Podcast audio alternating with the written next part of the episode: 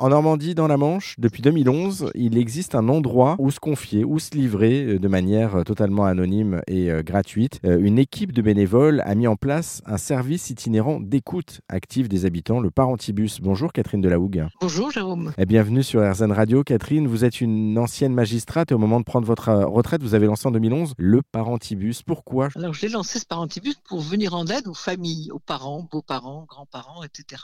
Pour venir en aide au plan éducatif. Et puis finalement, compte tenu des lieux où on s'arrête, c'est finalement un public plus large. Ça s'adresse à tout le monde, tout milieu confondu. C'est pas pour les cas sociaux uniquement, pas pour les gens en difficulté uniquement, mais pour les gens qui, au sein de leur famille, de leur relation intrafamiliale, rencontrent des difficultés. Ce lien familial, il est parfois complexe, compliqué. Je me souviens d'un jeune qui est venu dans le bus et qui m'a dit, vous savez, chez moi, la famille, c'est très recompliqué. Ben, finalement, on est souvent au sein d'une famille recompliquée. Même si on analyse sa propre famille, on voit bien qu'il y a des choses quelquefois qui peuvent être douloureuses dont on parle pas, qu'on enfuit au fond du sac. Et quelquefois, quand on en parle, ça fait du bien, ça libère de la difficulté, puis ça libère dans l'échange avec l'autre, avec qui c'est parfois difficile. La parole, c'est essentiel, l'échange, c'est essentiel. Quand on commence à mettre des mots MOTS sur les mots MAUX, on se libère déjà un peu, c'est formidable. Mais c'est tellement difficile. Et puis, on va pas forcément facilement voir un psy, on va pas forcément facilement voir l'assistante sociale, on va pas forcément facilement à la mairie ou voir son médecin pour dire, voilà, je suis en difficulté sur ça. Et puis, quand on a commencé à mettre des mots, la personne vous dit, bah, finalement,